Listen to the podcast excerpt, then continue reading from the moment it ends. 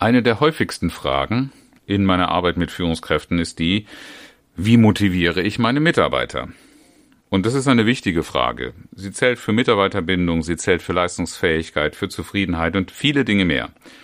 Und Motivation als Thema wird bei Führungskräften oder der Führungskräfteentwicklung oft sehr oberflächlich behandelt. In dieser Episode spreche ich darüber, wo du genauer hinschauen darfst und was ist wie wirksam. Viel Spaß!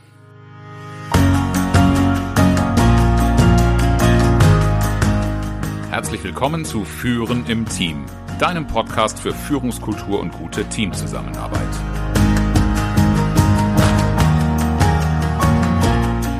Mein Name ist Oliver Bayer. Ich helfe Teams, ihre Zusammenarbeit zu stärken und Erfolge zu feiern, ohne Verantwortung abzuschieben.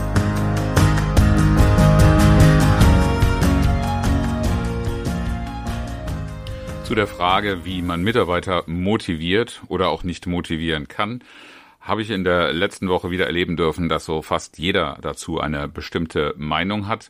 Aber die Frage kommt ja nicht von ungefähr, weil die wirklich wirksame, umfassende Antwort darauf, wie du motivieren kannst, die hat offensichtlich niemand. Jeder hat so seine Rezepte, Erfahrungen und äh, es lohnt sich da immer wieder neu hinzuschauen.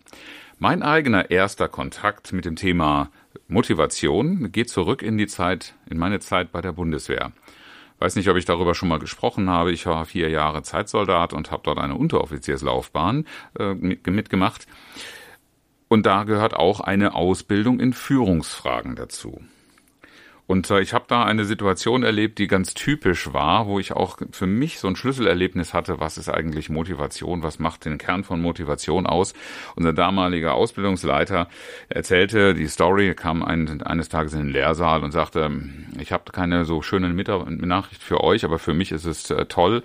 Ich habe nämlich einen Lottogewinn gemacht und ich werde jetzt endlich meinen Traum verwirklichen, meinen Dienst bei der Bundeswehr quittieren und ein eigenes Unternehmen gründen.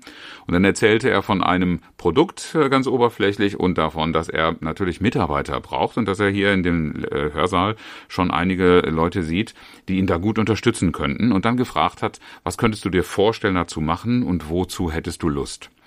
Und das war phänomenal. Wir waren alle so euphorisiert. Einerseits haben wir uns für ihn gefreut. Er hat uns das sehr glaubhaft damals erzählt. Das war natürlich eine Finte. Aber was du sehen konntest an der Stelle, war die Begeisterung, die aufkam. Und es war eine lange Diskussion darum, was könnte wer machen und äh, warum taugt diese Aufgabe für ihn. Und niemand hat nach einem Geld, nach einem Gehalt gefragt. Das war ein ganz, ganz spannender Punkt. Aber für viele ist genau Geld immer wieder der Dreh- und Angelpunkt bei der Frage der Motivation. Ich kenne aus meiner Praxis als Führungskraft von den Kollegen ebenso wie von Seminarteilnehmern solche Aussagen wie Motivation ist, wenn das Gehalt pünktlich auf dem Konto ist. Na, wenn das so ist, dann habe ich in meiner Zeit als Gehaltsabrechner sehr, sehr viel für Motivation getan, weil ich immer da, wo ich arbeiten durfte, dafür gesorgt habe, dass ein äh, Gehalt rechtzeitig gezahlt werden konnte und auch richtig berechnet war. Aber ich glaube gar nicht, dass das so eine hohe Motivationswirkung hatte. Und auf der anderen Seite gibt es auch die Erfahrung von vielen Führungskräften, dass Mitarbeiter außer dem Geld im Unternehmen so gar nichts zu interessieren scheint. Und das mag in der Realität so zu beobachten sein. Da habe ich nichts anderes zu behaupten. Richtig ist aus meiner Sicht, Geld spielt eine Rolle. Und zwar vor allen Dingen dann, wenn es gefühlt nicht stimmt oder wenn es nicht reicht. Es hat eine Wirkung und ich kann mich an viele Situationen erinnern, in denen auch meine Honoraranpassungen zum Beispiel durchkamen. Das waren schon Momente der Freude, die mich auch mit einem Schwung haben an die Arbeit gehen lassen. Nur jeder, der das schon mal erlebt hat, weiß auch, was für eine Halbwertszeit er hat. Da stellt sich schon die Frage, wie lange hält denn so etwas? Stellt sich aber auch die Frage, was könnte es noch sein, weil wir werden diese Episode heute nicht alleine um das Thema, wie viel Geld müssen wir zahlen, damit die Mitarbeiter motiviert sind, dann hätte ich den Titel anders wählen können. Also was noch? Schauen wir uns also mal den Kern von Motivation an. Es gibt viele Definitionen in der Literatur zu finden, aber im Kern geht es bei allen Definitionen immer um die Frage, woher kommt der Antrieb zu arbeiten, diese Arbeit gut und gerne zu tun und was bringt mich vielleicht sogar noch den Schritt weiter dazu, eigenständig zu agieren und zu entscheiden. Und dafür haben Menschen zweierlei Rezepte und die funktionieren unterschiedlich gut, vielleicht auch mit Blick darauf, mit wem habe ich es da zu tun. Das eine ist die Arbeit mit äußeren Reizen. Zu äußeren Reizen zählen die schon äh, genannte Gehaltsfrage. Da zählen auch solche Dinge wie Team-Events, etwas gemeinsam unternehmen. Dazu zählen Sozialleistungen, in denen sich die Unternehmen in den letzten Jahren regelrecht gegenseitig übertroffen haben, um ihre Arbeitsplätze oder sich selbst als Arbeitgeber attraktiver zu gestalten. Ähm, ebenso allerlei Belohnungen oder Befugnisse, die man überträgt, Machtpositionen, die man überträgt, das berühmte Eckbüro oder die Visitenkarte, auf der was ganz Besonderes steht. Aber auch da, genau wie beim Gehalt gilt, wie lange halten diese Maßnahmen in ihrer Wirkung an, wenn wir auf Motivation schauen. Andere Wirkungen werden sie sicherlich auf Dauer entfalten. Und wichtig ist auch, dass wenn du mit solchen Mitteln arbeitest und nichts sonst auf der Pfanne hast, dann ist eine hohe Gefahr der Demotivation. Wir sprechen hier auch ähm, in der Fachsprache von Motivatoren versus Hygienefaktoren. Motivatoren, da kommen wir später noch dazu, die haben in aller Regel nicht so viel mit dem äußeren Reiz zu tun. Aber Hygienefaktoren sehr wohl.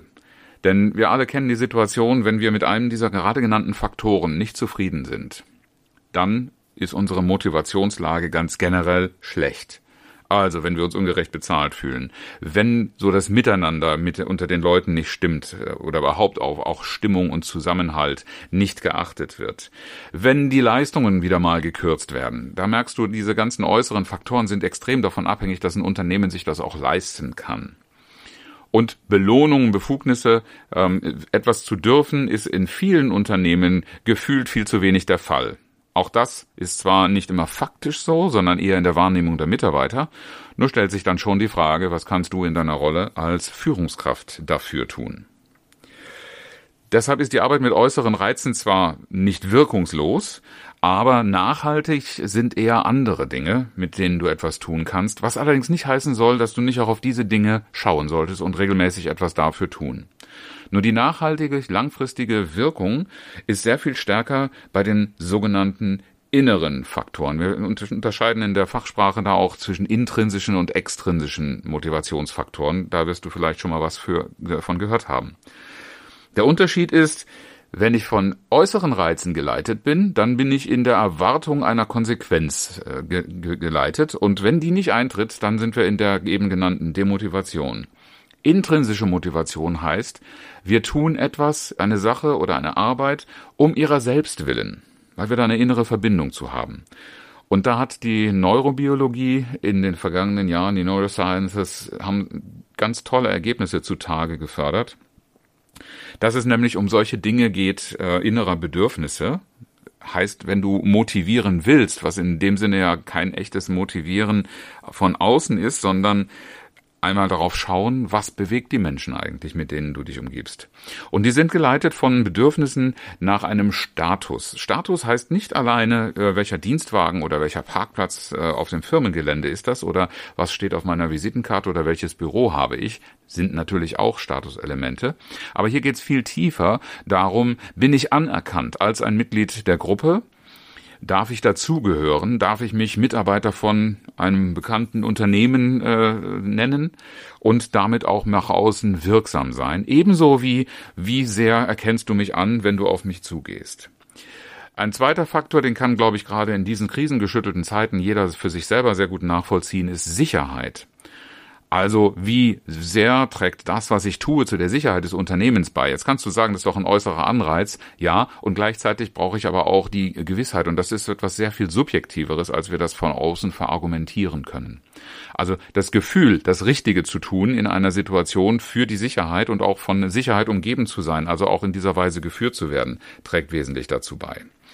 Auch die Fähigkeit oder das Gefühl der Fähigkeit, ich kann etwas tun, das daher erklärt sich diese allergische Reaktion auf die zeitweise recht drastischen Maßnahmen im Rahmen der Corona-Krise und auch in ähnlichen Situationen. Wir sehen es nicht nur nicht ein, es hat eine einschränkende Wirkung auf uns und damit auch eine tiefe psychologische demotivierende Wirkung. Wenn wir nicht glauben, dass wir etwas tun können, dann wird es schwierig, überhaupt uns in Bewegung zu setzen. Dann ist natürlich die Frage der Verbindung zu anderen, der Verbundenheit eine ganz wichtige.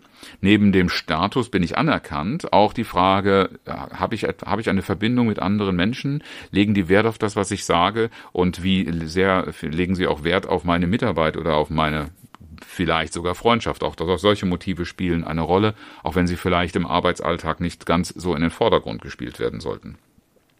Und schlussendlich auch die Frage, werde ich fair behandelt? Fühle ich mich fair behandelt? Da kommen wir bei diesen ganzen externen Faktoren, was sie für mich bedeutet.